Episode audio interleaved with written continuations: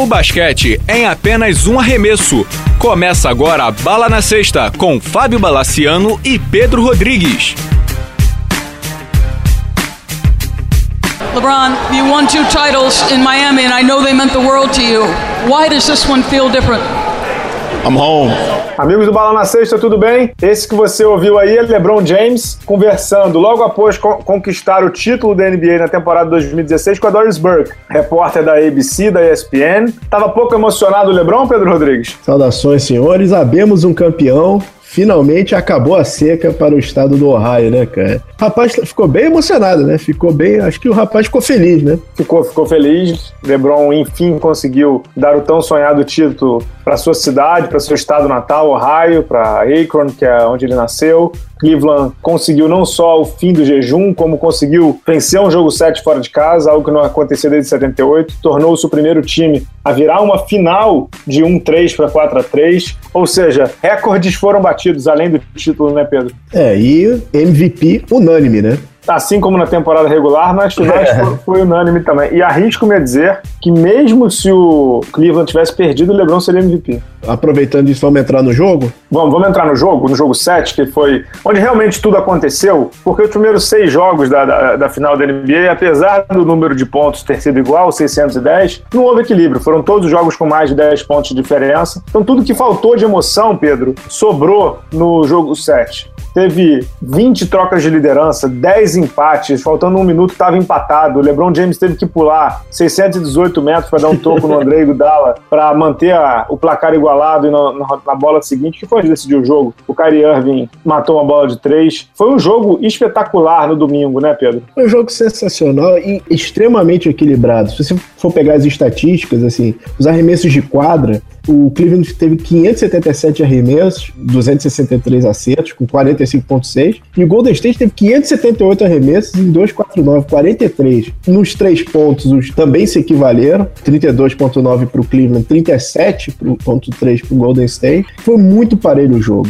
Agora, tem essa frieza de número, tem, tem essa, essa coisa toda, mas atualmente eu acho que as pessoas gastam muito cedo adjetivos. Ah, não sei o que foi épico, isso foi histórico. Eu acho que esse é. jogo a gente pode dizer que foi épico e foi histórico. Né? É uma coisa é, fora da curva, né? A, a encomenda que a NBA fez foi. A entrega foi muito melhor, né? Foi, foi muito melhor e eu, eu tava ouvindo alguns podcasts americanos, a gente está gravando na quarta, é, na quarta-feira depois do título, então eu ouvi alguns podcasts americanos, ouvi o do, o do Yahoo, ouvi do, e ouvi um muito bom do USA Today, em que os caras gravaram no hotel em, em São Francisco e duas da manhã depois do jogo. E a Rachel Nichols estava, eles disseram lá que tinham tomado umas garrafas de vinho, então tava uma galera bem animada, digamos assim foi um podcast bem animado. E um dos repórteres, eu não vou me lembrar o nome de quem, é daquele SB Nation, que é um site muito bom também. Uhum ele falou que das finais em jogos 7 que ele cobriu, ele cobre a NBA há 15 anos, essa foi disparada melhor. Porque, assim, a de 2013 teve uma carga dramática muito grande por conta do, do, jogo 6 do Ray Allen. Uhum. Mas no jogo 7, apesar de ter sido muito igual, o Miami veio comandando o placar o jogo praticamente inteiro. E a de 2010, a do Lakers contra o Celtics, foi um jogo muito ruim. Foi nervoso e emocionante porque decidido no final. Mas esse jogo de 2016 foi muito bom e parelho o tempo inteiro, né? Então,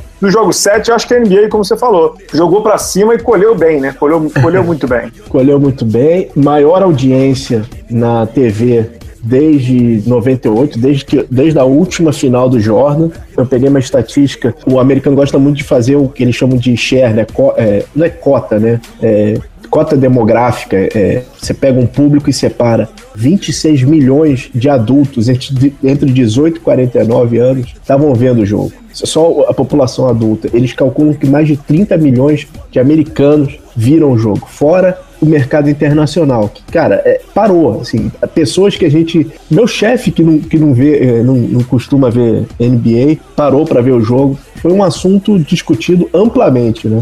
É, sobre essa questão de números, de dados, né?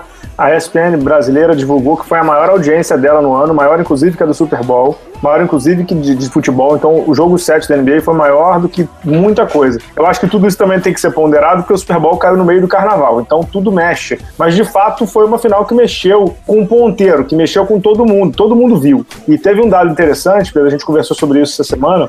Nos Estados Unidos, essa audiência foi de mais de 40 milhões, e desses 40 milhões da, da, da ABC, da ESPN, mais de 10% veio do tablet ou do celular, que viram pelo Watch ESPN. Ou seja, é algo que a gente está vendo uma revolução não só na quadra, com o Golden State, com o jogo mais rápido, com não sei o que, não sei o que, não sei o que, mas estamos vendo também uma forma de, de se relacionar com o esporte. Então, eu que passo o jogo quase inteiro no Twitter, faço Facebook Live, ano que vem vai ter jogos da NFL no Twitter, esse ano já teve jogo do NBB, da, da Liga Ouro, no Facebook. É uma revolução. A gente está acompanhando uma época muito rica da NBA dentro e fora da quadra também. É uma época de revolução esportiva, técnico, tática e revolução digital também que a NBA acompanha, né?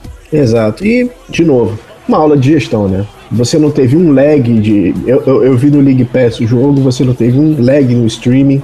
E mostra assim, se você, você tem que levar o teu conteúdo a todas as plataformas possíveis e imaginárias da melhor forma possível, né? Eu conversei com o Gustavo de Mello, que hoje é vice-presidente de marketing da NBA, e tem uma entrevista com, com ele lá no blog já tem muito tempo, uma entrevista das melhores que eu fiz. E ele falou uma coisa muito interessante, é meio, é meio clichê, clichê não pelo que ele falou, mas é meio clichê por ser óbvio. Só que ao mesmo tempo isso é tão transcendental que ele disse assim: a, a gente não pode se preocupar apenas com o público que vai ao ginásio, porque só vai ao ginásio 20 mil pessoas por jogo, 25, 30 mil no máximo, né? 28 mil em alguns, 25 mil em alguns ginásios. E a NBA transmitindo a final para 160 países, 170 países. Então, hoje a NBA é um produto muito bom para quem vai ao ginásio, mas é surrealmente maravilhoso para quem está de casa também, né, Pedro? Então, é um produto global e não só um produto global, como um produto que, como você falou, alcança quem está na televisão, quem está no tablet, quem está no celular, quem está vendo só pelo box score, quem, tá, quem tem conexão boa, quem tem conexão ruim. Hoje está em tudo, né? É, e voltando ao jogo, quantas gerações de fãs foram criadas a partir desse jogo, né? Porque esse é o jogo que vai ser comentado durante anos esse jogo, né? É, e daqui a 20 anos teremos vários Lebrõezinhos no draft, né? Exatamente. Vamos entrar no, nas franquias em si? Bom, mas antes sobre o jogo 7, o que mais chamou atenção lá no jogo 7? Vitória do Cleveland, 9-3-8-9, primeiro título da franquia. O que, que mais te chamou atenção? Eu fiquei impressionado como o Steve Kerr começou muito mal a partida. Entrou com, com o Festus Zizili, que parecia uma boa opção, mas ele foi muito mal na partida. Na verdade, todos os, vamos dizer, os grandões do Golden State não funcionaram. O Izini uhum. foi mal, o Varejão foi muito mal na partida. E ficou, ficou a lacuna, né? Ficou uma lacuna ali que o, o Cleveland soube muito bem aproveitar. Sim, desde o jogo 5, é, eu acho que o, o Golden State não, não soube, como, como vou dizer, não. Não respondeu. É, a defesa realmente não se não teve um ajuste necessário na defesa para marcar o LeBron e o Kyrie Irving. Uhum. Então, assim, é, no jogo 7, obviamente, jogo nervoso, jogo, jogo fechado. Eu achei que o Golden State, o Steve Kerr não foi muito bem nesse jogo. Fala a verdade, Bala. O Steve Kerr, não só o Steve Kerr, mas o Golden State em si não foi muito bem no playoff, cara. É, concordo com isso e tem um mérito também do Tyron Lu, texto meu no blog essa quinta-feira. É, foi muito bem no playoff. Tyron Lu, que, entre aspas, tá? Entrou pela porta dos fundos, né? Entrou no. pela demissão do David Blatt, né? Entrou no meio da temporada.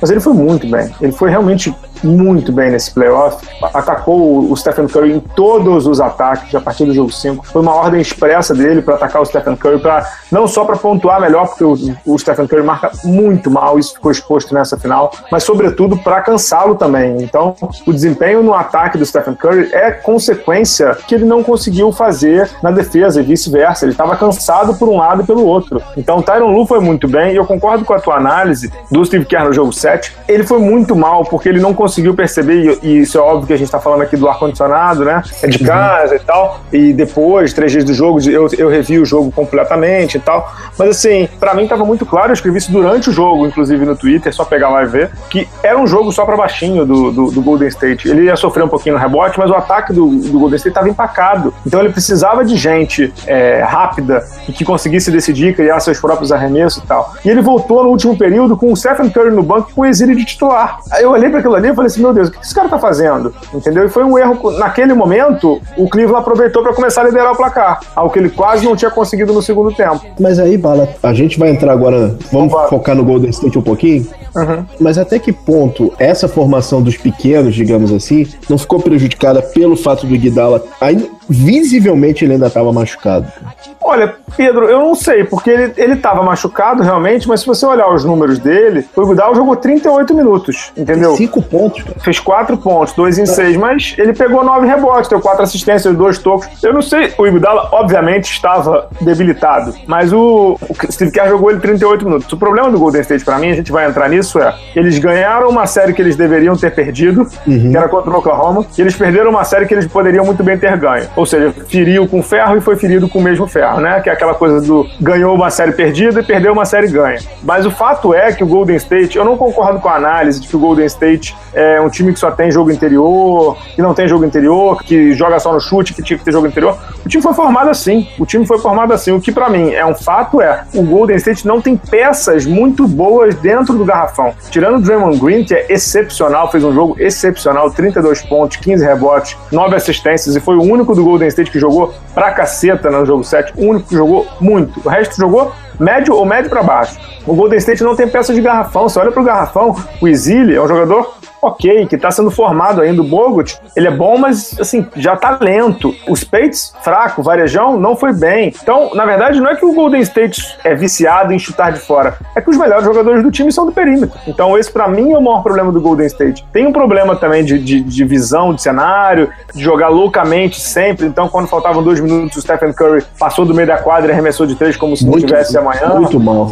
É, é. Maluco, maluco. Mas assim, eu não gosto muito de criticar isso, porque foi assim que eles ganharam no passado entendeu? Foi assim que eles fizeram 73 vitórias esse ano. É um time que joga no risco, entendeu? É um time que joga no, no imprevisível. Você tirar a imprevisibilidade do Golden State, você fazer com que eles joguem no jogo de meia quadra, no jogo Spurs, no jogo não sei o que e tal, não, é, não vai ser o Golden State. Foi isso, inclusive, que fez o Mark Jackson sair. Foi isso, inclusive, que fez o, o Mark Jackson ser demitido. E foi isso, inclusive, que fez o Steve Kerr ser contratado. Então, as análises de resultado eu não curto, entendeu? Me alonguei um pouquinho. Não, não tem problema. Mas mesmo assim, existe a reclamação do, do que você falou, né? Agora todo mundo vai, vai cair, cair em cima do Golden State. Mas algumas coisas realmente não dá para entender. Por exemplo, a insistência no Harrison Barnes foi muito mal no jogo. Você insistir com o Harrison Barnes e tirar minutos do Sean Livingston, que não fez uma má série, e do próprio Leandrinho, que foi muito bem. Isso. O Leandrinho ter jogado pouco, para é. mim é um erro. Isso para mim é um erro grave, entendeu? Grave mesmo. Mas aí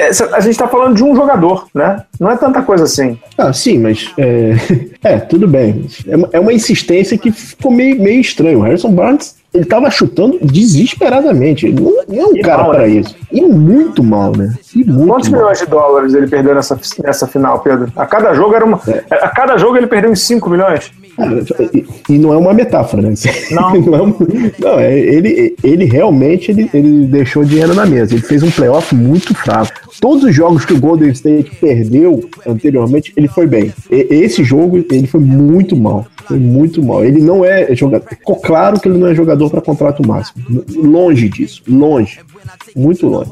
Agora, sim, eu só queria deixar um recado, escrevi isso no blog também essa semana. Não é poliana, não é um pensamento reducionista, porque é algo que eu não sou, não é simplismo. Mas assim, Pedro, quais foram os dois melhores times da década de 80 na NBA? Boston e Lakers. Quantos campeonatos consecutivos o Boston conquistou nessa década?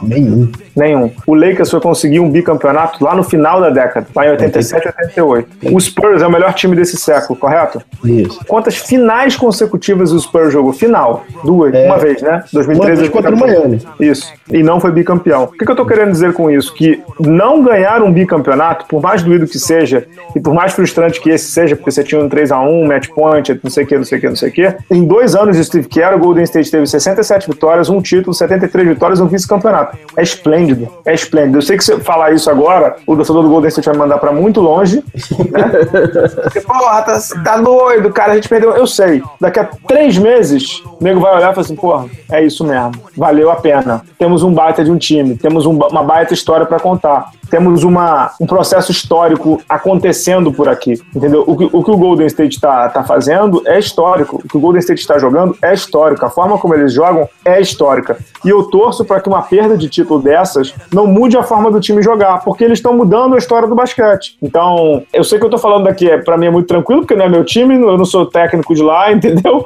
Para mim, o que eles fizerem, para mim não vai mudar em nada mas eu torço para eles manterem a identidade, para eles manterem o que eles chamam lá de foundation, né? De identidade, de essência. Eu torço para eles continuarem.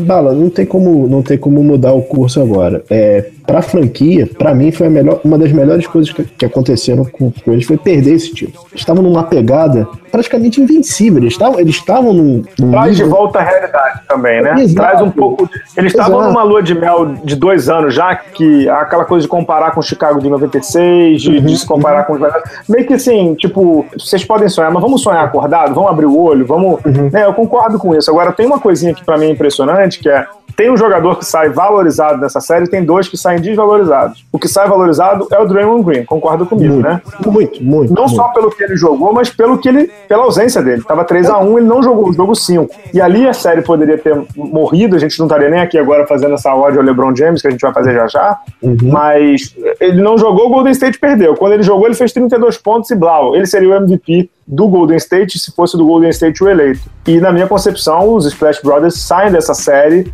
não em essa palavra forte, mas eles saem enfraquecidos. É, o Curry, eu acho que o Curry sai enfraquecido, o Clay Thompson sai a, só com um leve arranhão o Clay Thompson conseguiu se salvar, teve uma atuação melhor. O, o, Curry realmente foi muito, eu não digo que foi muito mal, mas é, ficou devendo, ficou, faltou aquele, não sei se faltou aquele a mais ou faltou, eu não, eu não, eu não consigo expressar, mas um exemplo foi, foi, o que você comentou da bola que ele chutou de longe. No último uhum. quarto também o passe, o passe por trás também, que foi uma Exato, jogada esse, esse completamente irresponsável. Uhum. Então, é, eu ainda acho que o Golden State ainda vai vai dar muita, muito pano para manga para NBA. É, não e... só dar pano para manga, como antes de você continuar, é muito provável que essa final se repita no que vem de novo. Você já pensou nisso, né? É muito provável. Imagina, sobre, sobre três, anos, três anos seguidos. Depois eu vou fazer essa pesquisa, mas acho que isso não acontece há um bom tempo, né? Provavelmente desde Lakers e Celtics na década de 60. Né? É, então, chutaria isso também. É, deixa eu só te falar uma coisinha. É, o, o, Stephen Curry terminou com 22 pontos de média, chutando 40% de 3 na final e 40% de quadra.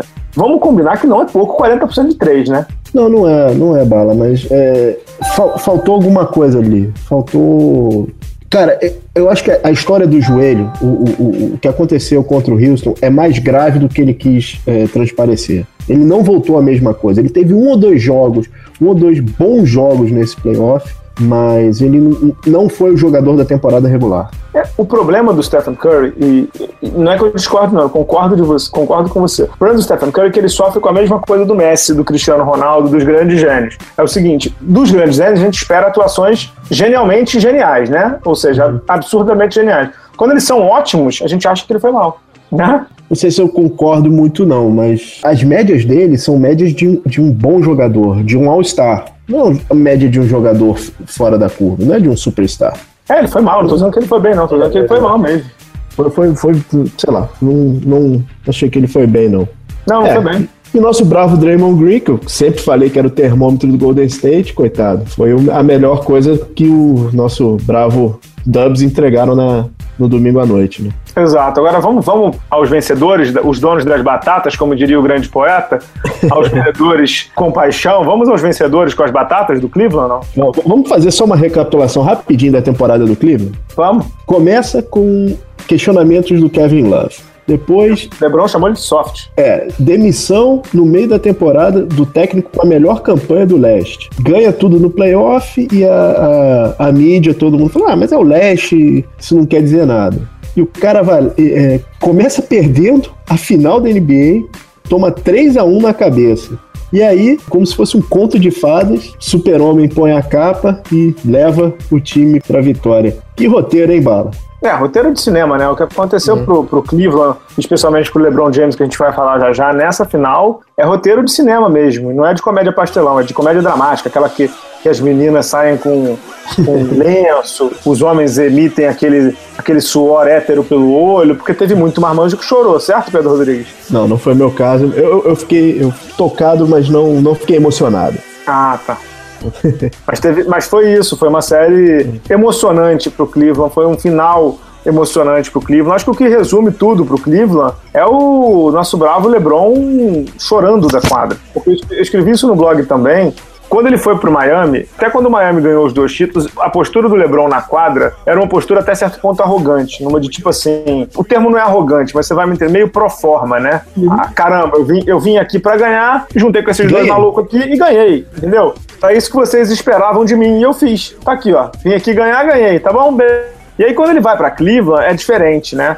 Ele não foi para Cleveland sabendo que ele ia ganhar, ele, ele queria ganhar, é diferente, né? Ele queria ganhar, ele lutou para ganhar, ele desejou ganhar. E aquilo ali era o sonho de criança da vida dele, entendeu? Para mim é o que fica nessa final. O cara, o cara, quando ele realiza como protagonista e fazendo o que ele fez na, na final, a partir do jogo 5 principalmente, o que esse cidadão fez é surreal. O que, ele, o, que o LeBron James fez, a gente já tá entrando em, em LeBron, mas é, o que o LeBron fez nessa final é surreal. Não, das coisas que eu vi em final, sem comparar um com o outro, é nível Michael Jordan é nível Michael Jordan. E, e, essa foi a final do LeBron James. Tem uma palavra na moda que se chama narrativa. Eu acho que é a primeira vez na carreira dele que ele ele é o herói. Todas as vezes que ele, que ele ganhou, ele era o vilão. O time que ele estava é, jogando era o time dos maus contra o time dos bonzinhos. Nesse caso, ele era o, o, cara da cidade, voltou, maior jogador do mundo, passou pelo, pelo maior time de temporada regular de todos os tempos. Uhum. É, acho que foi a primeira vez que ele foi Davi, que ele não foi Golias, né, cara? É, ele foi Davi ele foi querido, né? É. Porque quando ele ganhou pelo Miami, eu me lembro que principalmente na internet brasileira, esse oásis de, de ilações malucas, era também, né? também, né? Ganhou com a panela. Olha lá, ó. Também juntou com Chris Bosh e Dwayne Wade. Porra, ainda traz o Ray Allen. Ganhar assim até eu. Era assim, né?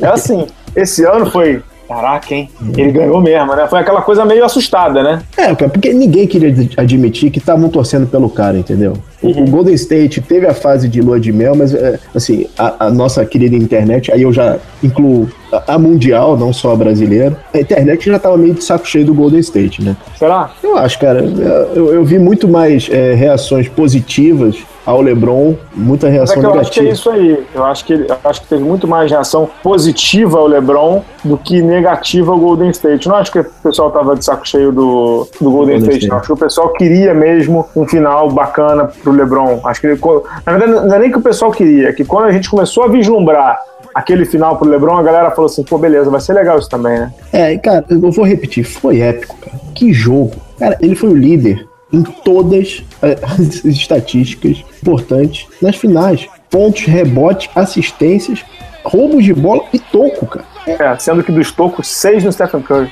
Teve um no jogo no jogo 6 que foi sensacional, mas o, o toco dele no, Ig, no Iguodala no jogo 7 é a imagem da final, cara. Aquele é, é o.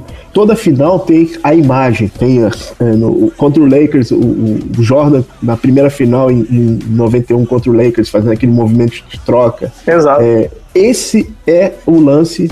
Esse, o, o Iguodala foi o Byron Russell do, do LeBron. LeBron.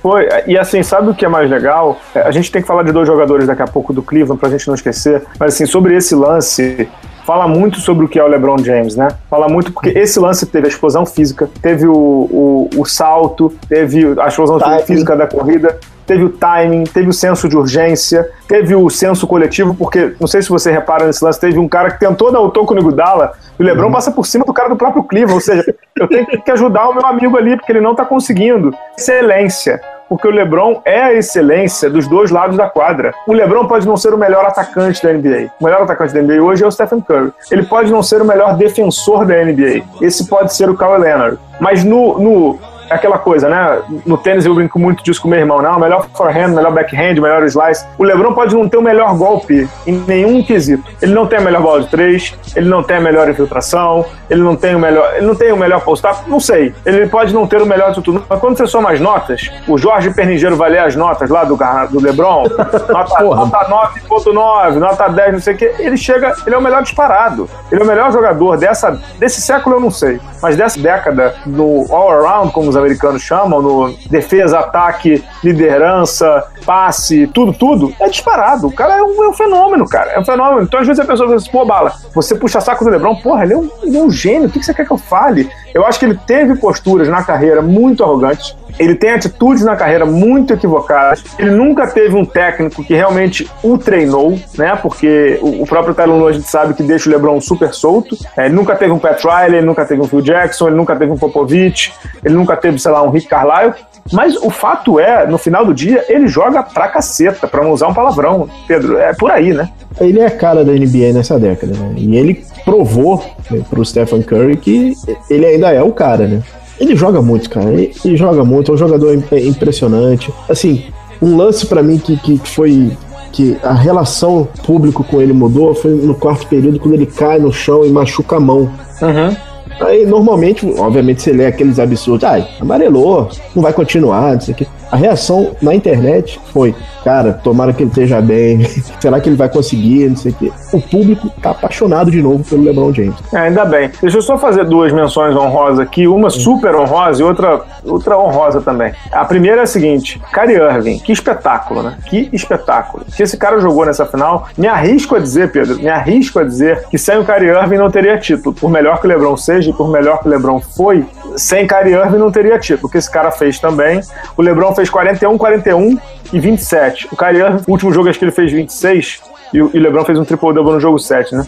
Mas o Kyrie Irving no último jogo ele fez, deixa eu pegar aqui, 26, mas antes disso foram três jogos seguidos com mais de 30 pontos. A gente vai falar sobre o LeBron ainda no final, sobre mudança de patamar. O Kyrie Irving também muda, né? É, bala, assim, sem querer fazer uma maldade, ele fez o que o, o Chris Paul sempre sonhou em fazer, né? Ele, é, é uma maldade. É, é uma maldade. Mas jogou muito. Cara. O lance final, o lance que, que, a adaga, digamos assim, no coração do, do Golden State, aquele lance do aquela bola de três dele, cara, é, uhum. foi, foi Kobe, cara. Foi estilo Kobe ali. E os movimentos embaixo da cesta, a penetração, cara, é, é outro que subiu de patamar. É outro que subiu para no panteão. Ele jogou muito, cara. Ele jogou muito mesmo. É, outro que eu queria destacar é o Kevin Love. Você pô, tá doido? Além do Tristan Thompson, que jogou muito bem, que defendeu muito bem, o Richard Jefferson, que se aposenta com um título da NBA, que é uma história bonita também. O Kevin Love teve uma concussão na cabeça, a gente sabe quão grave é isso. Foi pro banco num jogo, voltou no outro, e no último jogo, por mais que ele não tenha pontuado bem, foram só 9 pontos, 3 em 9 nos arremessos, ele pegou 14 rebotes. Ele pegou mais rebotes que o LeBron, pegou mais rebote que o Tristan Thompson, pegou mais rebote que todo mundo. Então, também é uma, é uma lição, não, não é lição no sentido de superação, aquela coisa boa, mas uma lição de que, por mais que você não esteja bem tecnicamente, por mais que o seu time não lhe utilize como você queira, que é arremessando, não sei o que, não sei o que, não sei o que, você consegue encontrar uma forma de, de contribuir. Você consegue encontrar uma forma de, ou mesmo não fazendo o jogo que você gosta, você contribuir para aquilo ali, né? Aquela história. É, e cá entre nós, né, Bala? É, pegaram o Kevin Love pra Cristo, né? Assim, é, você não pode esperar que o Kevin Love do Minnesota, que tinha que não só pegar rebote, mas tinha que marcar ponto, tinha que passar, tinha que, tinha que ser um jogador mais completo, tivesse a mesma posição no Cleveland. O Cleveland espera do Kevin Love, assim, 10, 12 pontos e rebote. Essa é a expectativa do time. E ele, como um jogador estabelecido, ele obviamente tem aqueles, aqueles privilégios de no apito, né? Que a gente tivesse tido nessa série. O último jogo, no, no jogo final, ele foi muito bem, cara. Foi muito bem. 14 rebotes numa final é muita coisa. Eu, eu não entendo, assim, essa implicância com, com ele, né? Não sei porquê. Não sei se é porque, na verdade, as pessoas têm a imagem dele do Minnesota, mas é, é outro time, cara. A gente tá falando do Minnesota, né? É, isso não vai mais rolar, né? Sobre o LeBron, para fechar o podcast, Pedro, sobre o, o Kyrie Irving, a gente já falou que ele muda de patamar. É, o LeBron, de novo, fechamento dele no, no, no, no digníssimo playoff da NBA, 41 pontos, 41 pontos, triple-double. Terceiro jogador a ter triple-double em jogo 7 de NBA. Está na companhia só Jerry West e James Worth. E sobre o Jerry West, para provar como é que esse negócio de NBA são cidadãos é, de outro nível, até intelectual, é, muita gente conversou com o Jerry, Jerry West antes da final Jerry West, que é um dos líderes em vice-campeonato da NBA por conta do Boston Celtics que ele enfrentava na década de 60, jogando pelo Lakers. E hoje o Jerry West é um dos donos do Golden State consultor da franquia, consultor técnico, sei lá qual é o nome da função dele. Tentaram jogar uma pilha, tentaram jogar um veneno em cima dele sobre o fato do LeBron poder chegar a 2 e 5 de, de, de vice-campeonato. Ele acabou conquistando seu terceiro título, ficando com quatro vices mesmo. E Jerry West disse que, na verdade, isso é uma grande bobagem. Você não joga sozinho, você não depende de tudo sozinho,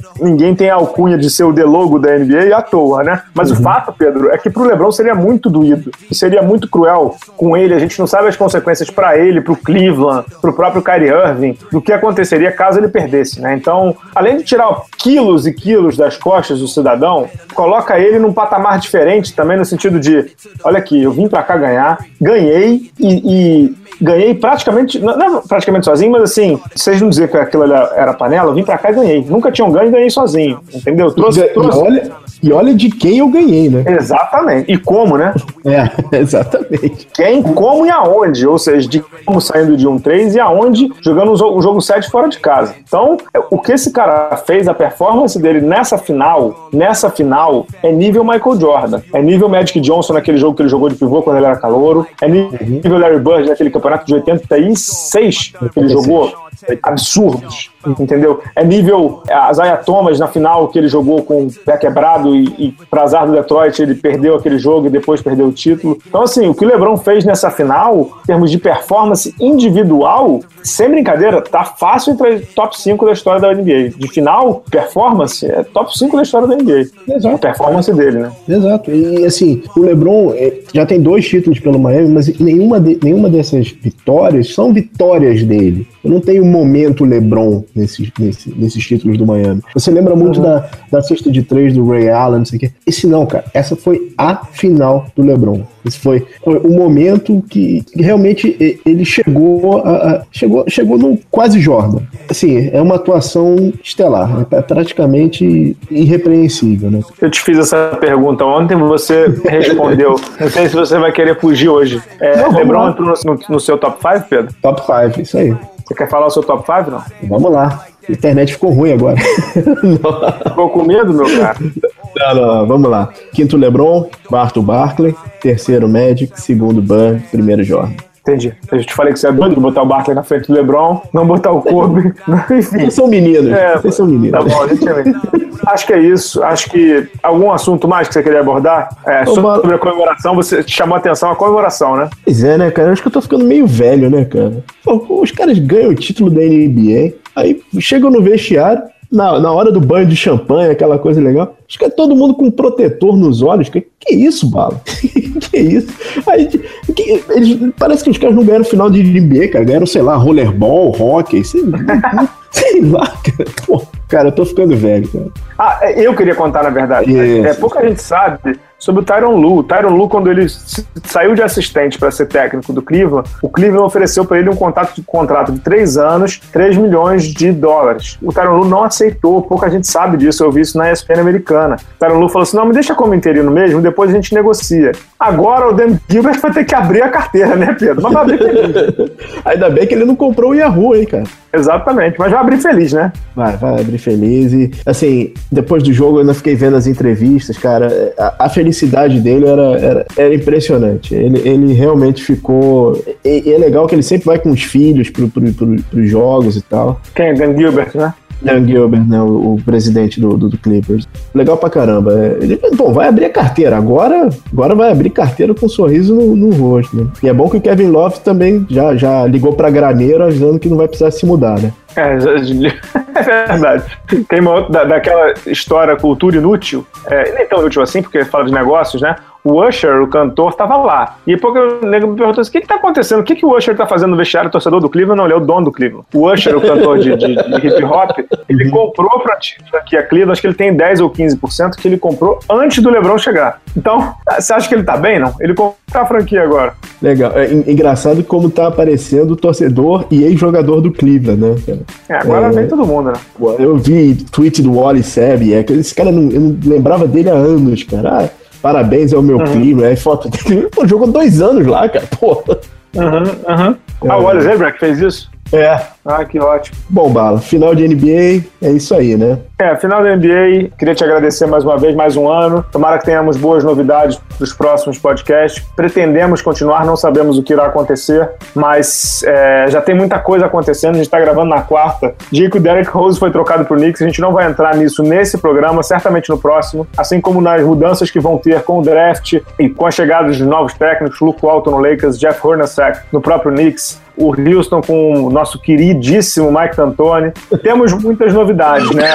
A NBA não é um museu de grandes novidades, pelo contrário, a NBA é uma mudança, é, um, é como diria aquele, aquela personagem da novela, é um flash por dia, né, Pedro? É mudança constante, cara, e o cenário já muda completamente para a próxima temporada, né? Ainda bem que só faltam 147 dias para começar. Né? É verdade, o cenário muda para a próxima temporada, mas assim, o Golden State eu não sei, porque é o Oeste, mas o Cleveland eu garanto que em 2017, quando a gente estiver fazendo podcast aqui, ele vai estar lá de novo. É, Eu não sei se a gente vai estar tá falando sobre a briga do Kyrie Irving com Westbrook, seria também legal. Uhum. Vai ter bastante coisa para falar, né? Uhum. Vai, vai sim. Então é isso, pessoal. Muito obrigado, muito obrigado pela participação de vocês durante esse, essa temporada da NBA. O podcast não para, tem pré-olímpicos rolando, tem muita coisa de basquete brasileiro também, tem muita Olimpíada chegando em agosto, então não pararemos, não pararemos, é, continuaremos com o podcast. Tomara que com novidades em breve, creio que teremos novidades. É, agradecendo mais uma vez ao Pedro Rodrigues, ao Amorim, Estação Indoor, pela edição, pela produção do programa. É isso, muito obrigado, pessoal. Até a próxima.